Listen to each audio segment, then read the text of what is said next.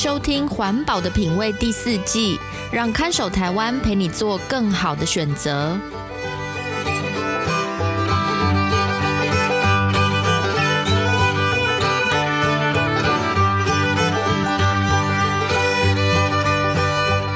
各位听众朋友，大家好，欢迎收听《环保的品味》，我是看守台湾的允嘉。环保的品味这个节目会介绍各种生活用品的材质与特性，提供相对环保的消费选择建议，帮助大家打造健康、无毒、低冲击的生活。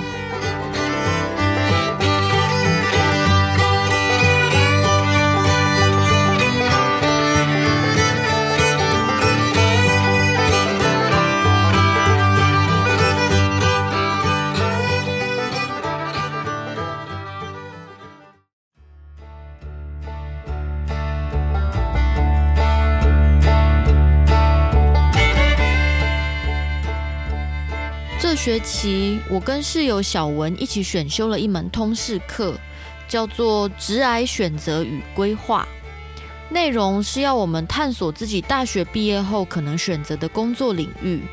虽然是通识课，但老师要求的作业还真多，特别是要每位同学自己选择一个职场，进行十六小时的实习。学期末还要报告实习心得，真的不是普通的硬哎。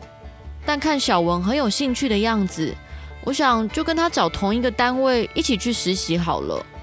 我问小文说：“你想去哪里实习呢？”小文说：“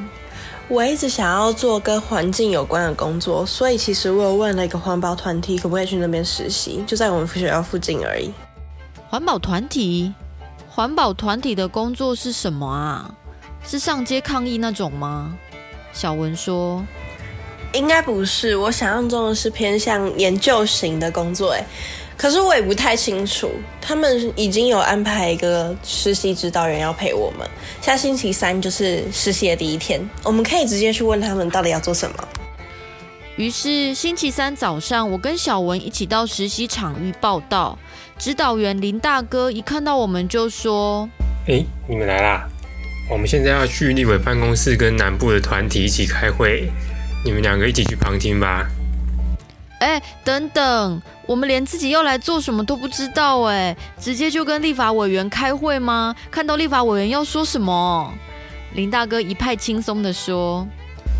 哦，没有啦，今天开这个会是因为其他团体最近又发现一个非法倾倒事业废弃物的地点，那我们要跟长期关心这个议题的立委讨论一下说。”有没有这个修法机会嘛？可以让这种事情不要再发生啊！嗯，你们两个在旁边听就好了，这其实是我们日常的工作啦。我跟小文就这样第一次走进立法院大楼，见到了几个不同环保团体的代表。他们有的是大学教授，有的是家庭主妇，也有人平常要帮家里做生意，只是在工作有空的时间，关心自己生活周遭的环境议题。而一起开会的立法委员和办公室助理也针对议题提出他们对现行政策的看法，以及在立法院会期推动新法案的可能性。感觉好专业的一次讨论哦，让我跟小文都震撼到了。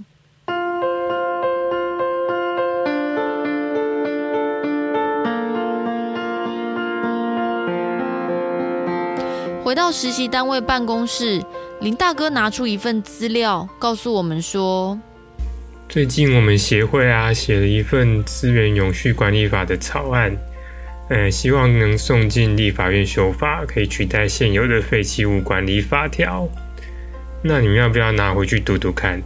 这个礼拜六，我们跟其他团体的年轻人要一起来开一个读书会来讨论这份草案，你们也可以参加哦。”小文有点不好意思的问林大哥说：“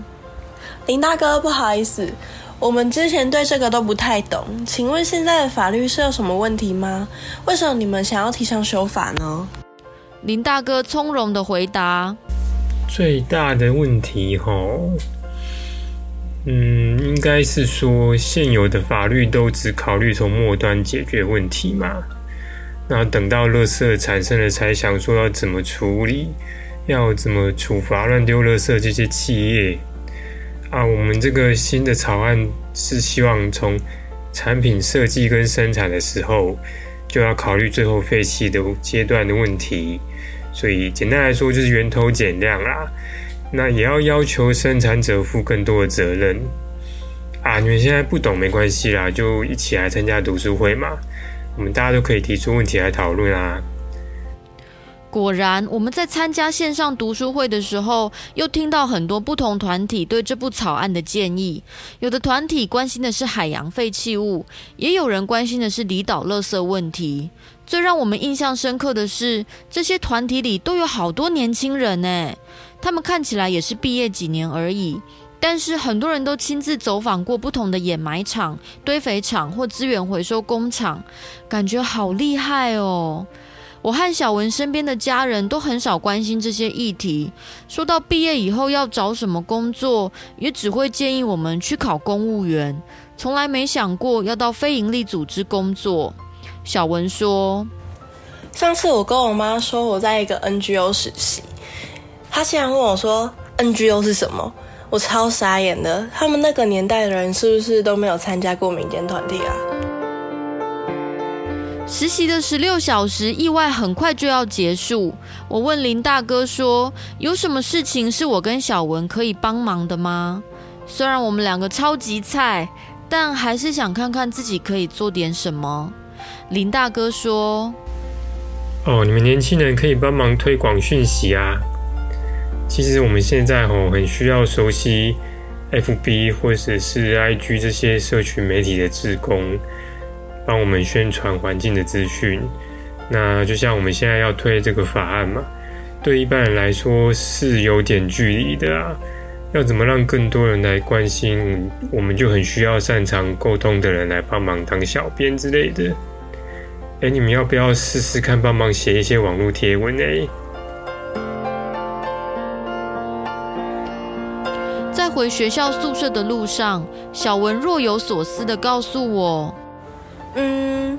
你知道吗？我认真考虑过，毕业以后要找一个环保团体去工作看看。我觉得如果第一份工作可以接触到那么多人和资讯，应该可以练到很多功夫哦。嗯，听到小文突然说出这么成熟的话，我好像也该开始想想，自己毕业以后是不是也可以为自己关心的事做点什么呢？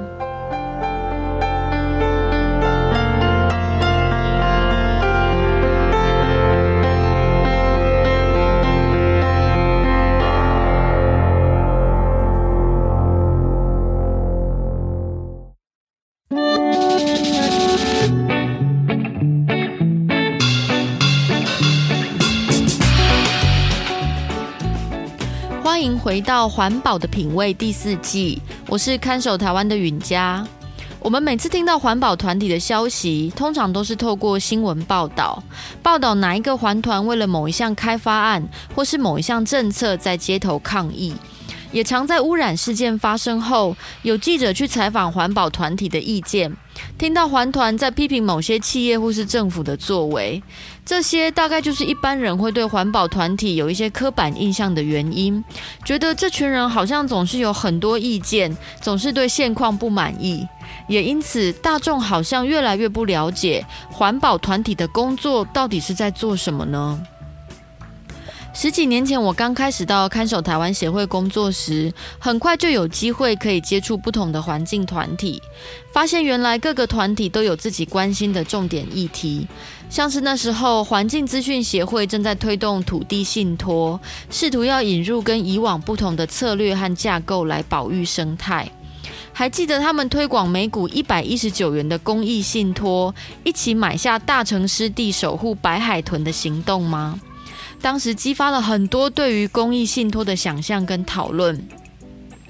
还有主妇联盟基金会，他们一向关心的是食品安全和广泛的粮食议题，也是透过主妇联盟，让我认识了有理念的消费合作社，透过连结对土地友善的生产者和消费者，让每天煮三餐的工作也可以成为一种环保行动。还有关心能源转型政策的绿色公民行动联盟，以及持续监测南部重工业污染的地球公民基金会。他们常常举行讲座或论坛，邀请关注这些面向的大众都来提出意见。如果不是他们不断提供深入浅出的资讯，能源和工业可能永远都会是太过专业的议题，让一般人感觉难以参与。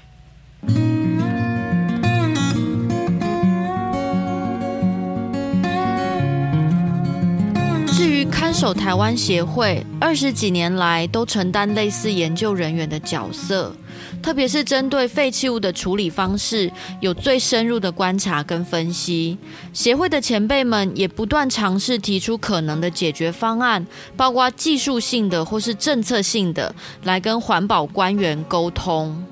这些前辈们都有各自的故事，很多时候他们只是注意到自己生活环境里的垃圾问题，从小地方开始追踪研究，追着追着就对整个体系的问题越来越了解，也开始有越来越多和相关人士沟通的机会和经验。例如，我们以前的理事长郑一鸣先生，在将近三十年前，台湾社会大众对焚化炉都没有太多认识的时候，郑一鸣老师自己阅读了许多国外文献，开始觉得应该呼吁大家关心政府要设置焚化厂的政策方向。他于是，在许多不同场合演讲，也很多次在传统电台广播节目里对听众解释这个议题，慢慢才形成一个关注垃圾焚化政策的社群，也才有了后来努力推动资源回收政策的能量。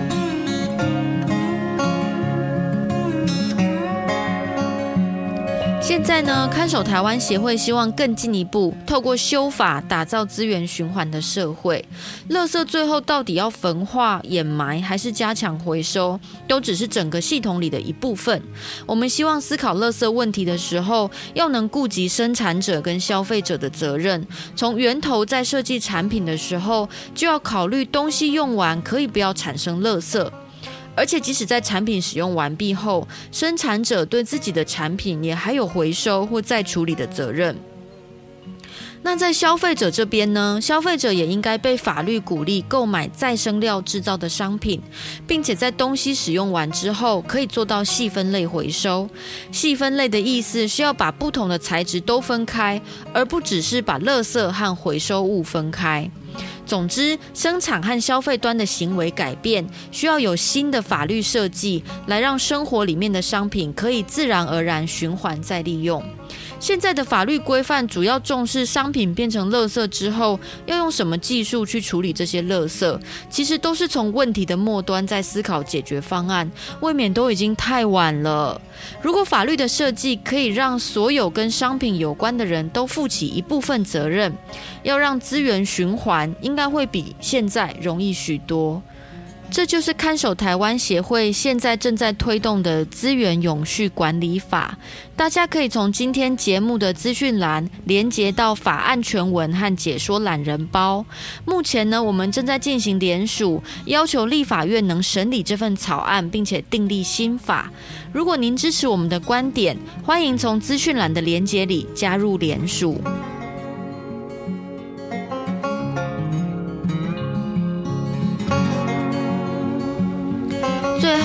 除了故事里小文的妈妈，应该也有很多人没有听过 NGO 是什么？NGO 的工作又在做什么？NGO 是 Non-Governmental Organization 的简称，也就是非政府组织的意思。这些组织一般是由民间自发成立，目的是关注公共利益如何提升，通常也都会以非盈利的模式经营。有许多很有影响力的国际组织，关注医疗、人权、跨国环境议题等等，都属于一种 NGO。如果你是正在考虑未来职涯的年轻人，也许可以尝试看看到非政府组织或非营利组织工作。如果你想多认识台湾的 NGO，我们在这集节目资讯栏里提供了刚刚提到所有团体的网页连接，欢迎各位年轻朋友依照你自己关心的公共议题去接触这些团体哦。